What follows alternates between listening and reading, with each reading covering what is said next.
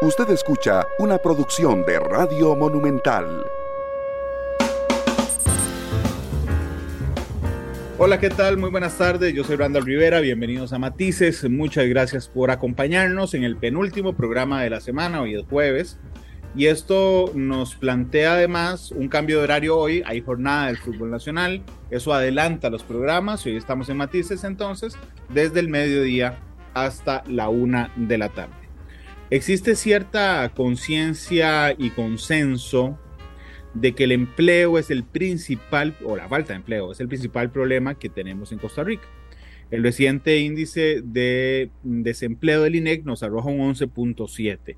Ciertamente es punto 3 más bajo que, em, que el mes anterior.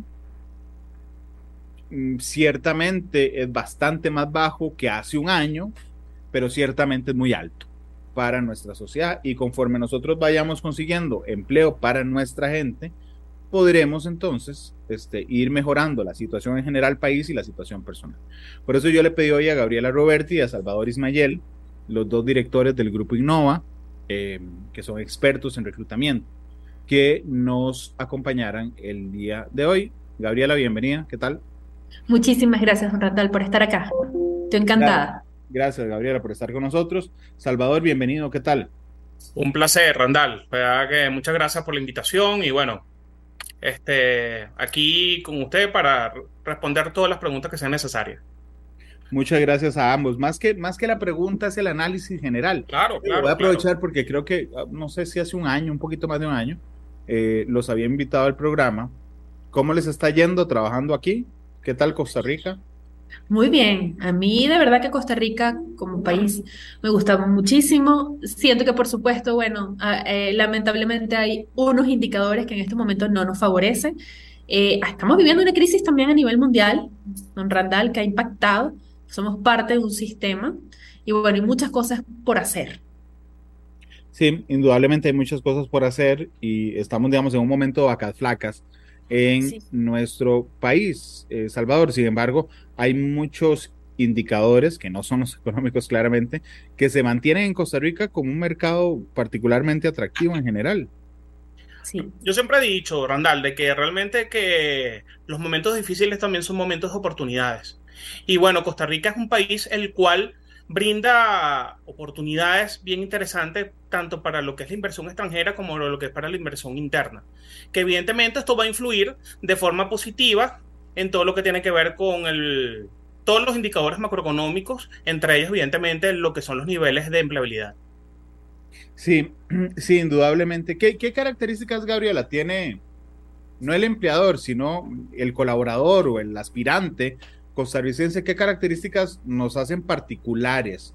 Porque, digamos, vivimos durante muchos años, particularmente en los 80s y 90s, bueno, 70s, 80s y 90s, en un, en un, en un, digamos, bajo la conciencia de que una de nuestras armas para lograr, digamos, una mejor preparación de nuestra gente tenía que ver con la inversión que habíamos hecho en educación.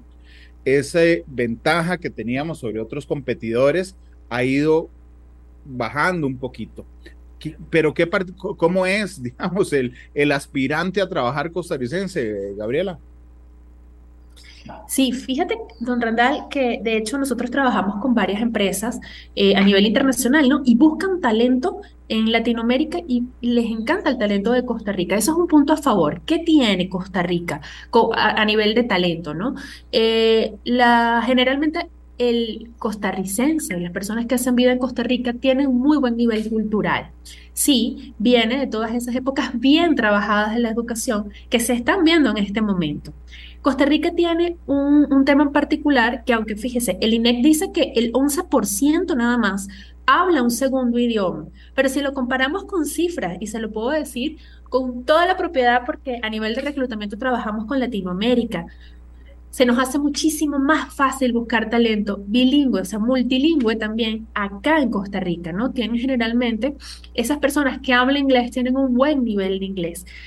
Hemos desarrollado en Costa Rica mucho también el sector tecnológico que no es un área total para, para las personas, pero es una, una micro área que es un mundo que es ahorita muy atractivo y requerido a nivel mundial. Y tenemos grandes talentos a nivel de desarrolladores, programadores, seguridad informática que pueden hacer vida para empresas locales e internacionales.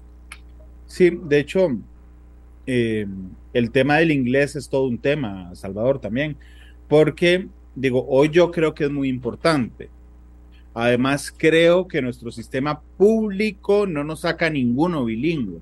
Pero también entiendo que hay, no solo hay que estar en, un, en una escuela o colegio privado para ser bilingüe. Tenemos en Costa Rica muchas más opciones, digamos, para lograr, si no somos bilingües completamente, por lo menos un inglés avanzado o por lo menos que se, que se deje hablar, eh, Salvador. Sí, existen diferentes opciones, ¿ok? Que pueden permitir a cualquier persona el poder aprender tanto inglés como cualquier otro idioma. Incluso existen muchas plataformas que hasta son gratuitas y herramientas que son gratuitas que permiten mejorar el nivel o perfeccionar incluso para las personas que tienen un nivel medio, poder perfeccionar ese nivel intermedio que puedan tener. Al final también entonces es la disposición que tengamos cada uno de nosotros de tomar conciencia sobre todo de la importancia que tenemos ahorita en este mundo globalizado de el hablar tanto inglés como hablar cualquier otro idioma que esté ahorita que sea importante en, este mundo. En este momento, Gabriela, ¿qué, buscan los empleadores? Respecto al idioma, primero, ¿qué buscan eh, empleadores? ¿El inglés me garantiza ya de una vez trabajo? Eh, ¿O necesito saber inglés y mandarín? No, por supuesto que es que no lo garantiza, pero hay un conjunto de competencias blandas y técnicas que están de la mano, ¿no? Con el inglés. Lo que sí permite el inglés es que, por supuesto, va a ser un factor diferenciador y muchas empresas y cargos requieren inglés, porque estamos en un mundo globalizado, don Randall, y nosotros tenemos que trabajar para diferentes partes. Entonces, si no sabemos inglés, nos limitamos, ¿ok? Solamente un mercado de habla hispana. Eh, luego, el otro idioma que sobre todo acá en Costa Rica eh, solicitan mucho es el portugués. Claro, hay otros idiomas, yo digo que el mandarín es el idioma que va a tener, yo, yo siempre digo, mandarín es el idioma del futuro, ¿no? Porque va a tener, por supuesto, un mayor, todos los días está tomando muchísimo auge. Todo lo que venga, de hecho, hay cargos muy específicos que piden francés, que piden alemán, pero son muy particulares. Pero primero el inglés acá en Costa Rica, luego el, portugués y por supuesto las personas que hablen mandarín y también depende del cargo, se, se abre un mundo bastante amplio, sobre todo aquellas eh, personas que usan mucho el mandarín para las empresas eh, o cargos que están relacionados a comercio, eh, compras, suministros y todo lo que tiene que ver con procesos de importación. A mí me llama la atención, Gabriela, y metiéndome de nuevo en este tema del idioma, vamos a ver, portugués entonces, inmediatamente mi mente dice, ¿por qué portugués? Bueno, Brasil es el mercado más grande de América Latina. Pero digamos, hay tres mercados grandes en el mundo. Estados Unidos, China, eh, Brasil en América. Podríamos agregar a la India, digamos. Lo que pasa es que no creo que sea muy fácil andar pidiendo este, que uno hable el idioma indio en esos países. Pero digamos, más o menos lo que a ustedes digamos, si tuviéramos que hacer una línea de tendencias de lo más solicitado, inglés, portugués. Inglés. De hecho, 98% de nuestros cargos actuales requieren inglés. Si yo te llamo y te digo, Gabriel, ayúdame por favor a conseguir trabajo, es que me quedé sin trabajo, y me decís inglés y te digo, no, ahí se te reduce todo lo que pensaste a dos de cada 100 reduce mucho las posibilidades, ¿verdad? Dependiendo de los cargos, por supuesto. Nosotros trabajamos en distintos cargos, pero también tenemos una gran fortaleza en los cargos de tecnología. Y en cargos de tecnología eh, se requiere gran parte inglés. Lamentablemente es así. Eh, ¿Qué es lo que pasa? Hay, hay organizaciones, don Randall, que tienen eh, capacitaciones muy bonitas porque dicen, bueno, una persona que habla un inglés B1, que, que, es decir, tenga una capacidad de comunicarse, pero algo lento y todavía le falta, lo forman. Y eso es algo que deberían tomar las organizaciones e incluso incentivar eh, o hacer convenios el Estado con empresas privadas y escuelas de idiomas, ¿no? Porque ese empujón de una persona, un B1, un B2, un B2 Plus, es sumamente necesario hoy día. Sí, Salvador, ¿cómo ves vos esto de los idiomas? Porque realmente, digo, como padre de familia, lo que hoy uno intenta sembrar o, incluso hacer el esfuerzo es lograr que tus hijos sean completamente bilingües para asegurarles de alguna manera más, más puertas en el futuro, Salvador. Mira, realmente a mí me parece de que lo, que es la, en este caso, este, esta competencia, que es los idiomas, es de suma importancia, porque realmente, como comenta Gabriela, es lo que va a abrir oportunidades para cada uno de los profesionales en, dentro de lo que es su desempeño y dentro de lo que son sus perspectivas eh, en, dentro de su trabajo y dentro de futuros trabajos que pueda existir. Por eso, incluso tú me comentas o comentas en un principio que eh, los colegios privados son por lo, que lo general tienen mayores oportunidades con relación a los, a los colegios públicos. Sin embargo, vuelvo a reiterar, ya queda también de mano de los padres, queda de mano incluso del mismo Estado y de apalancarse no solamente en el sistema de educación tradicional, sino incluso en los sistemas de educación privada, buscar mecanismos en los cuales esa, esa tasa del 11% de personas que son bilingües aumente de una forma bastante significativa. Porque esto de una u otra forma es lo que va a generar de que cada uno de estos chicos, sobre todo que están entrando y los que ya están en el mercado laboral inserto, puedan realmente conseguir ese, ese puesto de trabajo que están, que están buscando y que está acorde a las necesidades del, del mercado global. Incluso vemos cómo vemos como la este tú me comentas también de que las eh, es difícil a lo mejor el hablar por, eh, el hablar mandarín o el, o el hablar indio pero para eso existe entonces el inglés que es ese idioma intermedio los cuales nos va a permitir bueno yo no hablo mandarín o yo no hablo eh, indio, pero a lo mejor la otra persona tampoco habla español, pero sí tenemos un, idioma en común, que es ese idioma que de una u otra forma hemos tomado como idioma universal, que es el idioma inglés. Ayúdennos y particularmente en esto me interesa mucho que vamos en extranjeros, porque, porque, vamos a ver, yo creo que el país necesita eh, fijarse bien hacia dónde orientar sus políticas públicas con el fin de corregir cosas digamos, estructuralmente que nos hacen menos competitivos. Salvador ya lo tocó, pero Gabriela, digamos, una recomendación, un consejo, no a una persona, al país, es invertir en el bilingüismo en un país completamente bilingüe. Gabriela, nos hablabas del 11% y te vi como que decía, sí, pero ese dato es mucho más alto, pero... No, es un, es un dato que es bajo. Pero eh, lamentablemente, don, eh, mm, don, Randall, cuando nosotros comparamos, porque nosotros hemos hecho procesos de reclutamiento en Latinoamérica y hay países que realmente nos cuesta muchísimo más conseguir personas con habla eh, o, con, o, con, un buen idioma de inglés, ¿ok? Pero por supuesto, hay una brecha muy grande. Sí, yo sería partidaria y sería ideal que acá los estudiantes, tanto de colegios públicos como de colegios privados, hablen inglés. Ahí vamos a romper mm, esquemas a nivel país. Para eso, por supuesto, hay que hacer un proceso bastante amplio, por supuesto, en el sector público, ¿no? De la educación, porque hay una brecha muy grande entre el sector privado y el sector público, lamentablemente, acá en Costa Rica, a nivel educativo. Igualmente, sería ideal generar alianzas estratégicas de escuelas, colegios, de, de, idiomas, en este caso, institutos de idiomas con el gobierno, para incentivar a las personas de bajos recursos eh, estudiar inglés. Sí, ¿a vos te parece eso una política pública que tal vez no en lo inmediato, Salvador, sino, digamos, en el mediano plazo, 5, 10 años, la siguiente generación nos garantice unos índices de empleo mucho mayores? Sí, evidentemente. Todo va a depender, evidentemente, de, cuáles son los objetivos estratégicos que tenga, en este caso, el gobierno de Costa Rica, el Estado, con respecto hacia dónde quiere llevar todo este, este, todo este tema de talento y ver de que realmente uno de los puntos diferenciadores, no solamente aquí en Costa Rica, sino a nivel mundial, es el hecho de que una persona pueda hablar uno, dos o tres idiomas.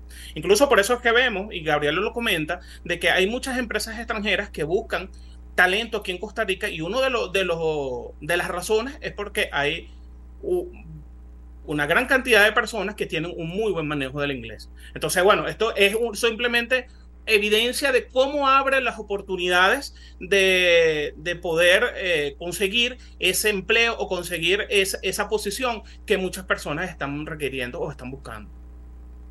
Hablemos de lo tecnológico, la computación, la informática. Cuando yo estaba en el kinder y en la escuela, nos enseñaban con una tortuguita y se llamaba logo, que era una cosa, pero bueno, justo en esa, en esa, digamos, en ese momento explotó el internet. Y entonces nos brindó un montón de cosas que no son la tortuguita caminando por la pantalla, no es un procesador de texto, sino va mucho más allá.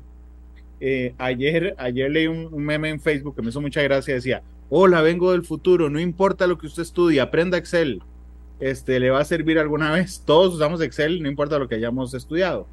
En esa formación técnica, hablando específicamente de informática, o como le decían cuando éramos chiquillos, computación, este, ¿cómo vamos, Gabriela? Bueno, eh, para todas las carreras hoy en día se requiere de la tecnología. Incluso ya no estamos hablando de Excel a nivel de empresas, estamos hablando de Tableau y de Power BI para análisis de datos. Y ya es algo que cualquier carrera debe conocer en mayor o menor medida, ¿no? Porque existen especialistas en análisis de datos, pero todo el mundo tiene que manejar hoy en día lo que es eh, el análisis de datos mediante por ejemplo, Power BI. Entonces ya vamos más allá, ya vamos un paso. Las personas no se pueden quedar con un conocimiento cerrado, nada más en decir, bueno, yo manejo bien Excel, manejo PowerPoint y manejo lo que tiene que ver con Word. No, tenemos que ir mucho más allá. Todas las carreras... Mucho, mucho más allá, mucho más allá. Mucho, mucho más allá. Todas las carreras requieren de algún elemento que está asociado al área, al área de tecnología. Antes, por ejemplo, eh, don Randall, yo que soy del área de de talento, ¿no? En muchas organizaciones llamadas recursos humanos, y prefiero decirle talento. Eh, para nosotros la tecnología era algo de otro departamento, porque nosotros nos íbamos al humanístico. Hoy en día le puedo decir que eso, eso es mentira, eso ha roto, se ha roto esos paradigmas. Hoy en día se requiere analizar los datos de las personas, qué ha pasado, cómo es el comportamiento de la persona y existen muchos sistemas tecnológicos para eso. Está la inteligencia artificial, por ejemplo, para yo ver eh, si una persona está o no mintiendo en un proceso de reclutamiento, por nombrar algo. También existe lo que tiene que ver Power BI, que nosotros nos hemos especializado nada más en talento. ¿ok? Que es un número de indicadores infinitos que yo puedo ver qué está pasando en mi organización. Ya no nada más digo, aquí hay un mal ambiente laboral, no, sino que tengo en mis manos unos indicadores que me hacen ver cuál es la falla, ¿ok? También hay sistemas que incluso me permiten medir todos los días, diariamente, cómo está mi gente para sacarme un análisis desde el punto de vista psicosocial, que es muy importante y no podemos olvidar en las organizaciones, ver cómo estamos. Es decir, eh, con la inteligencia artificial, una de las respuestas y me dice, mira, sí, aquí hay una persona que está pasando por una situación y nosotros podemos ayudarlo, o una persona que tiene burnout y tomarlo de una manera rápida y ver qué es lo que está pasando y por qué se está quemando en ese cargo o a nivel de trabajo, está sobre, tiene un sobreexceso de trabajo. Todo eso lo podemos hacer hoy en día con eh, lo que es la tecnología. Que para hacerlo muy práctico también, y yo quisiera que la gente que escucha hoy el, y ve el programa se quede con algo que le, que le sirve mucho. Eh, Salvador, ¿qué está en tendencia? Porque efectivamente, digamos, por ejemplo, si, lo voy a poner en mi caso, si viene un periodista y me dice, yo sé usar Word, sé usar Excel y sé usar PowerPoint, le digo, bueno, chao, porque necesitamos que sepa editar audio, que sepa editar video y un montón de cosas. Eso me parece cortísimo, pero ayúdennos a dónde está la tendencia, cuáles son Word, Excel, PowerPoint, listo. ¿Qué más? ¿Qué más es absolutamente básico, Salvador, de saber hoy? Mira, realmente la tecnología es algo que evoluciona todos los días. Y realmente, de verdad, por eso es en gran parte que decimos de que lo que sabemos hoy de tecnología se nos queda corto para el día de mañana. ¿Qué realmente son tendencias? Te puedo comentar por lo menos lo que es la inteligencia artificial y el machine learning como unas herramientas que pueden ayudar a muchas personas en, dentro de sus procesos, igual como lo que tiene que ver con el análisis de datos, el construir dashboards que te permitan a ti de forma de una forma totalmente interactiva el poder analizar los datos pertinentes y poder sobre todo tomar las decisiones correctas en los momentos oportunos. Y ahí es en que en gran parte de que vemos de que existe la gran pregunta que dicen que si la máquina va a suplantar al hombre. Y yo realmente yo creo que eso está totalmente descartado, porque es que al final la tecnología lo que viene es ayudar dentro de los procesos y de que en este caso los colaboradores se centren en realmente en, en temas más estratégicos, en temas más humanos y dejar en todo caso todos esos temas operativos para la máquina. Se han dado cuenta que todo el rato del programa hemos hablado sobre conocimientos. Eh, antes, hace algunos años, era fundamental la experiencia, porque era la que te daba el conocimiento. Hoy me parece que incluso se ha sobrepuesto, digamos, el conocimiento del idioma, del manejo técnico y ha bajado un poquitico, si me lo permiten, la importancia de la experiencia, particularmente en un puesto. Eh, ¿Están de acuerdo conmigo, Gabriela, o, no? Yo lo estoy leyendo mal. Sí, yo, falta, creo que añadiría solo algo, Randall. Estaría la, los conocimientos, por supuesto, técnicos, ¿ok? Eh, incluso tecnologías, eh, la, el conocimiento de idiomas, pero también hay un punto importante que no se ha nombrado, que es las competencias denominadas blandas, ¿ok? Eh, hoy, hoy en día existe para las organizaciones un factor humano sumamente importante a la hora de seleccionar y eh, incluso el personal que está dentro pueda crecer en la organización que tiene que ver con las competencias blandas. Es decir, eh, la capacidad de comunicación efectiva, la persuasión, que está muy ligada también al proceso de comunicación, la flexibilidad de la persona, el, la, la parte crítica, ¿no? Y así como la capacidad de resolver problemas, por nombrar algunos, son sumamente importantes para las organizaciones. Es decir, no una mente netamente cuadrada, que soy muy bueno, hablo inglés, pero existe un factor humano esencial. E incluso hoy en día que, está el tema para muchas organizaciones, ¿no? El, ni siquiera hablo de teletrabajo, sino del work from anywhere, o sea, tú trabajas donde quieras, en cualquier parte del mundo. No todos los cargos se pueden hacer, pero los que están así requieren de un trabajo en equipo inmenso para lograr los objetivos. Sí, de hecho cometí, tengo la incompetencia de que se me olvidan las competencias blandas.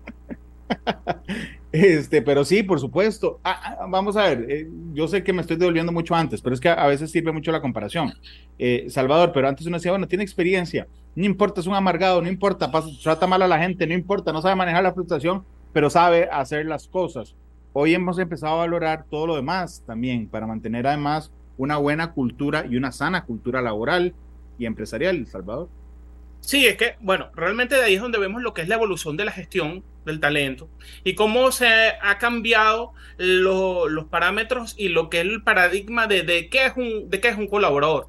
Y vemos de que al final un colaborador es un ser humano, y ese ser humano es un cúmulo de muchas cosas. Y en eso incluye, evidentemente, todo lo que son las sapiencias, o todo lo que aprende desde, desde que está en el colegio, pasa al bachillerato, va a la universidad y bueno, y los que llegan a posgrados, etcétera, etcétera. Pero hay un conjunto de elementos adicionales que esos son los que al final marcan la diferencia entre un buen colaborador y un colaborador que, que, que, tiene puntos de mejora.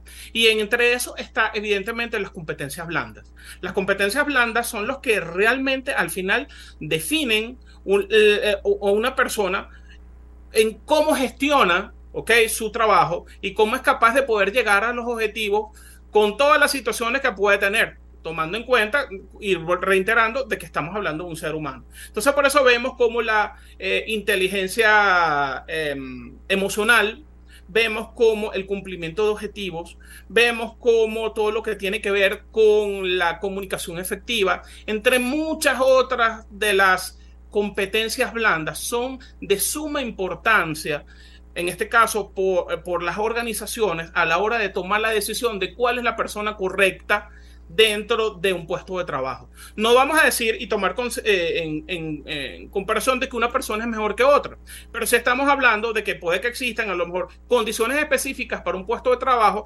donde realmente ciertas condiciones son necesarias dentro de un colaborador para que tenga el mayor rendimiento. Perdón que haga una pregunta tan filosófica, Gabriela, pero ¿cuándo las habilidades blandas empezaron a ser tan importantes para los empleadores? Oye, don Randall, no le puedo decir una fecha exacta, pero ha cambiado mucho el parámetro y no quiero que se me caiga la cédula, ¿no? Pero yo recuerdo cuando yo trabajaba, yo siempre he trabajado en el área de talento y uno contrataba hace 15 años un, gerente de contabilidad y a lo final uno decía, o los gerentes decían, no importa que sea duro, no importa que sea, como usted bien dice, amargado, él va a trabajar con papeles, él va a trabajar sacando cuentas. A mí lo que me lleve, que me interesa es que lleve las finanzas de las empresas de una manera correcta. Y eso ya ha perdido totalmente vigencia, porque uno no puede tener un trabajador que no tenga la capacidad de socializar de una forma adecuada con el equipo y lograr que él mismo esté motivado y hacerlo productivo, ¿no? Eh, las organizaciones, por supuesto, han cambiado muchísimo en los últimos años, en la última década, diría yo, que he vivido todo ese cambio. Y sí le puedo decir, don Randall, que incluso la pandemia ha acelerado ese proceso, ¿ok? ¿Por qué? Porque, bueno, nos hizo llevar a nuestros colaboradores a sus hogares, ¿ok? Compartir con la familia. Y nosotros necesitamos llegar a un cumplimiento de objetivos, ¿no? Y ahí se, se nota que no solamente necesito a un trabajador que sepa hacer su trabajo, sino que sepa engranar a su equipo, y que forme parte de un equipo de una manera efectiva. En eso, Salvador, el tema del liderazgo asume un papel fundamental. Tenés el micrófono, ese es un cambio con la pandemia también. Esa es la frase más repetida de que estamos en pandemia. Ok, sí, realmente de verdad de que el liderazgo es de suma importancia porque al final ese liderazgo es el que realmente va a generar los cambios dentro de las organizaciones. Ese liderazgo es el que va a hacer de que las cosas sean posibles y de que al final las organizaciones se sumen a las, a las nuevas tendencias y a, a los nuevos parámetros de los mercados actuales. Si vemos entonces que existe un liderazgo el cual es bastante ortodoxo, que existen muchas organizaciones las cuales todavía los tienen, entonces vamos a ver que son organizaciones las cuales están rezagadas con respecto a todos esos cambios, llámese cambios de paradigma, cambios de gestión, cambios incluso en la digitalización, en la necesidad de digitalizar los procesos dentro de las empresas. Sí, nosotros hemos hablado de lo que busca el empleador, pero también me parece que ha variado lo que buscamos los empleados y que va muy eh, lejos de ser simplemente la paga. O sea, eh, antes era, bueno, el salario era, ¿cuánto te van a pagar? Listo, ok, me acomodo lo demás. Ahora no, eh, hemos valorado tal vez, Gabriela, otras recompensas por nuestro labor y que hable de la cultura, además de trabajo. Es correcto, por eso es que hoy en día muchas empresas tienen que trabajar y trabajan, ¿no? Su marca empleadora, es decir, qué tan atractivo soy como empresa para captar talento. Ya eh, los colaboradores, la gente que está buscando empleo o que quieren cambiar de empleo, ven precisamente qué me ofrece la empresa. Por experiencia, le puedo decir que eh, la gente está buscando ambientes de trabajo que sean agradables, ¿ok? Eh, que, me que generalmente permitan conocer incluso otras culturas, es decir, qué tanto me interrelaciono yo con otros países, con otras empresas, porque de ese cambio e intercambio intercultural se aprende. Eh, los horarios flexibles, es decir, eh, por supuesto voy a cumplir con objetivos, pero mediante un horario que me permita a mí, luego de mi jornada laboral, por supuesto ya desvincularme de la empresa o incluso eh, que pueda trabajar mediante un objetivo los objetivos específicos. Igualmente, qué tan partícipe soy de las decisiones en la empresa. Es decir, eh, toman en cuenta mi opinión dentro de la organización. Incluso, don Randall, los proyectos que sean fuera de mi rubro. Es decir, yo soy del departamento de talento, pero pertenezco a un comité que evalúa la calidad o que evalúa la parte social, ¿ok? Eh, todo eso influye. Y por supuesto, ¿qué me brinda la organización en cuanto a bienestar y felicidad? Existen políticas en la organización, que esto es una, uno de los aspectos que, que nosotros trabajamos mucho. Existen políticas e incentivos en pro de mi bienestar y felicidad. Es decir, hay políticas de empoderamiento femenino cuántos son los hombres, cuántas son las mujeres que tienen cargos directivos. Existen políticas sociales. Esta es la organización que da a la sociedad. ¿Ok? Eh, todo eso hoy en día los estudian las empresas, las, personas antes de tomar una decisión de aceptar un empleo. Claro, es muy interesante, eh, Salvador, y es que además de resumir eh, la narrativa, el relato, digamos, se llama en comunicación, de cómo soy yo como empleador. Sí, es que realmente al final, cuando retomamos sobre todo el tema de la marca empleadora, la marca empleadora lo que viene a hacer es qué es lo que somos nosotros y qué es lo que nosotros mostramos y cómo de una u otra forma nosotros venimos y podemos atraer a ese buen talento. Porque incluso se comenta de que ahorita existen una, existen una alta oferta laboral, en este caso de personas que están buscando empleo, sin embargo hay una escasez de talento a nivel mundial porque realmente, volvemos a comentar, ese talento no es solamente lo que se sabe sobre una materia, sino es el conjunto de elementos tomando en cuenta idiomas, tomando en cuenta competencias blandas que hacen a un trabajador apetecible. Entonces, e, esta, esta necesidad hace de que las organizaciones se hayan visto obligadas a qué? A buscar ese mejor talento que está en el mercado. Y adicionalmente, eh, se han visto en la necesidad de retener ese buen talento que está en la organización. Porque ya vemos entonces este mercado que es tan, que activo y tan dinámico, vemos como muchas organizaciones están, eh, se roban a, colaboradores de, de, otras empresas y bueno, entonces yo como organización yo tengo que decir, bueno, ¿qué es lo que yo tengo que ofrecer? ¿Cuáles son las condiciones necesarias que tengo que tener en mi organización para que mi colaborador se sienta a gusto y se quede conmigo? Por eso es que hay lugares tan chivas para trabajar. Es decir, hay, hay, hay, hay, lugares, todos los conocemos, o la mayoría los conocemos, de gente que llega, que lleva el gafete de guindando y dice, qué chiva. ¿Verdad? O sea, que es, eh, digo, dichoso fulano sutano, porque sabe un montón de cosas. Y normalmente uno no sabe el salario de la gente.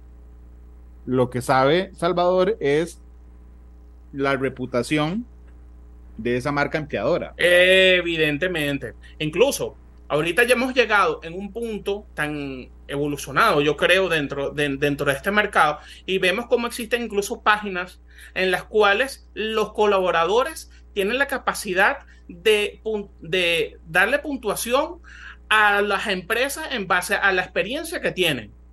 ¿Ok? Y entonces ahora vemos como muchas personas, incluso antes de tomar la decisión de emplearse en una empresa, dicen, ya va, déjame ver qué dicen en este tipo de empresas, en este tipo de páginas. Y vemos entonces cómo se habla de la reputación que tienen las organizaciones con respecto a quiénes, con respecto a las mismas personas que trabajan con ellas. Y que son las que dicen, no, mira, ¿sabes qué? Yo de 10 yo le pongo un 5.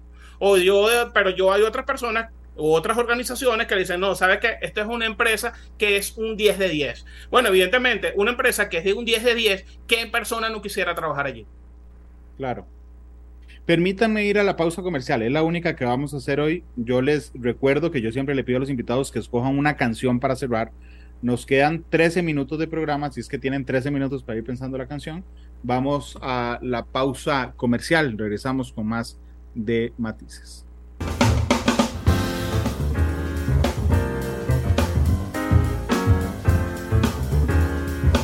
Monumental.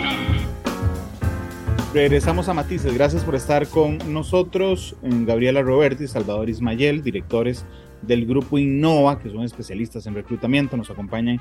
Hoy estamos hablando de empleo. Ese es el gran tema. Ok.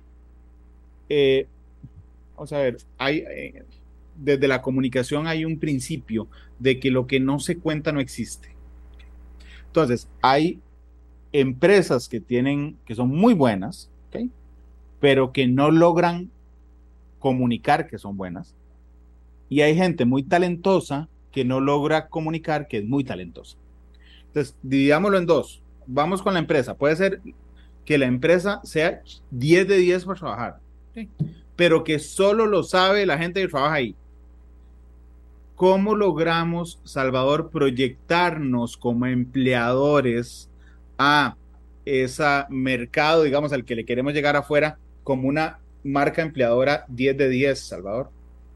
Bueno, realmente para eso va a ser necesario el implementar estrategias adecuadas a nivel de marketing, a nivel de marketing tanto como interno como externo, demostrarnos como esa empresa a la cual cualquier persona quisiera trabajar, cualquier persona quisiera laborar en la misma. Entonces vemos cómo se, todos los días eh, términos como el employer branding o el endomarketing son, están en boga porque al final es la implementación, como vuelvo, vuelvo a reiterar, de esas estrategias de comunicación y que van a permitir eh, mostrar ¿okay? qué es lo que pasa adentro.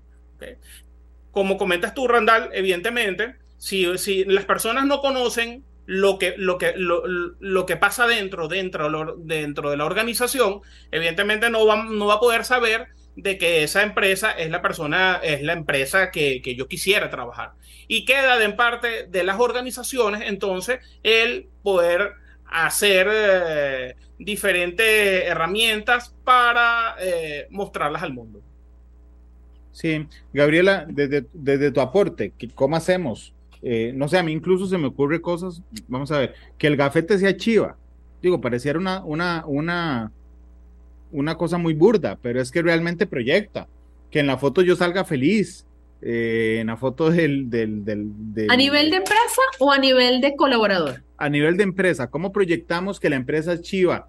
Es más, hasta se me ocurre que cuando llegan visitas vean un lugar en la recepción bonito que hable de la empresa.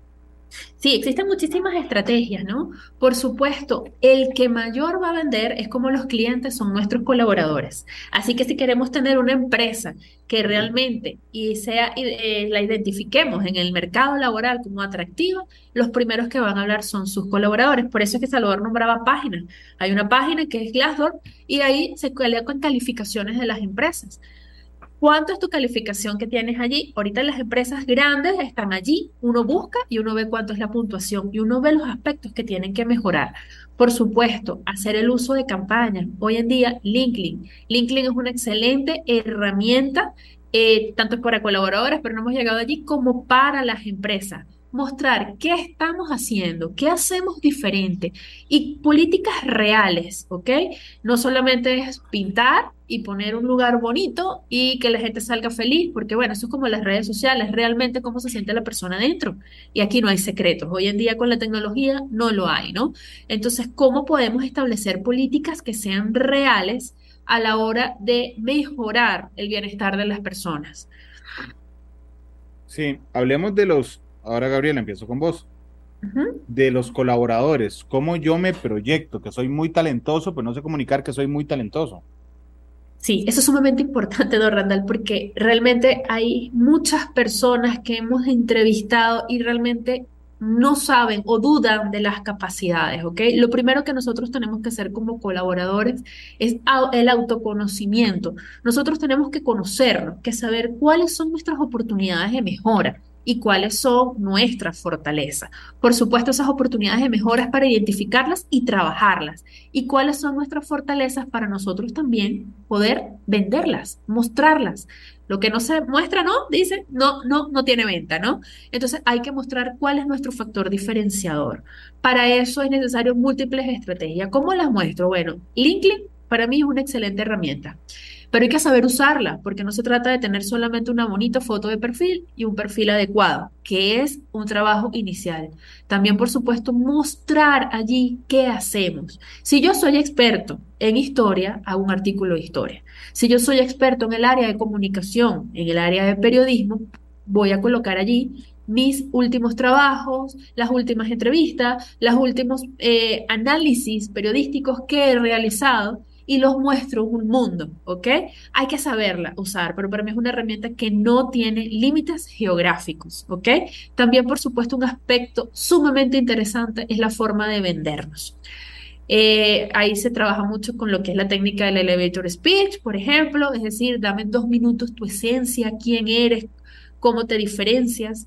Conocer el factor diferenciador de cada uno es una piedra angular importante para el éxito, ¿ok? Y cómo proyectarla, el saber comunicarnos, trabajarlo, trabajar diariamente, el abrirse oportunidades de hermandad, porque a veces las personas dicen, mira, yo estoy buscando un cargo que no es exactamente el que busca, pero es algo similar y las personas se cierran.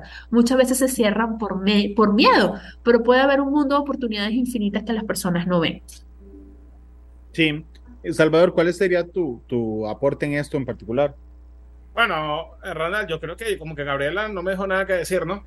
Pero creo que todo al final se resume es en trabajar lo que tiene que ver con la marca personal.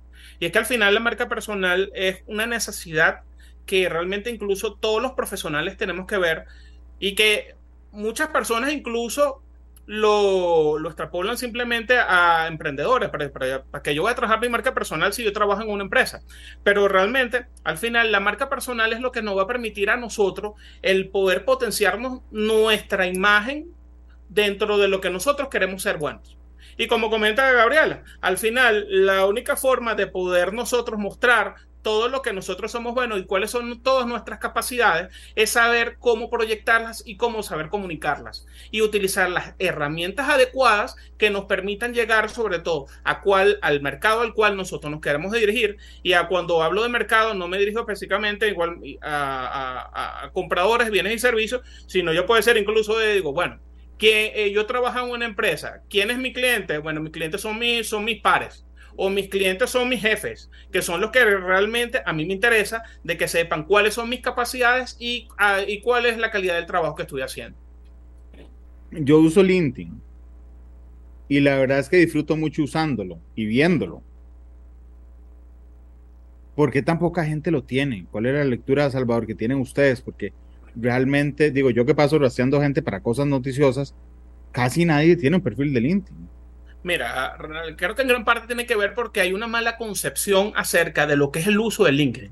¿okay? Incluso nos hemos encontrado muchas veces muchos colaboradores que están buscando empleo y luego lo cierran.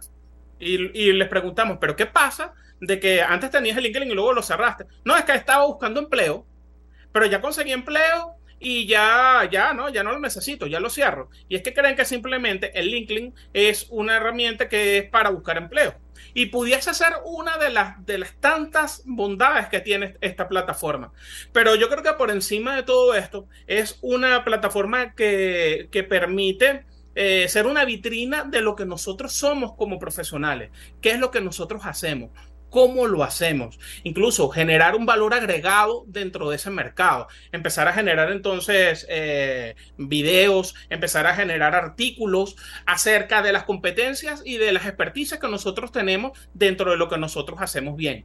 E igualmente, ese tan bien llamado, ese networking, esa capacidad que vamos a tener poder nosotros de poder relacionarnos con otras personas, no solamente incluso de acá a Costa Rica, sino a nivel del mundo, personas las cuales están eh, tienen los mismos intereses, tienen las mismas eh, objetivos o, eh, personales y de, trabajo, y que bueno, que nosotros podemos enriquecernos de una u otra forma.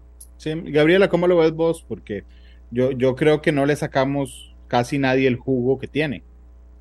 Sí, de hecho, no solamente LinkedIn es una plataforma para mostrarlo, y sí, estoy de acuerdo, la gente tiene una mala concepción de lo que es LinkedIn.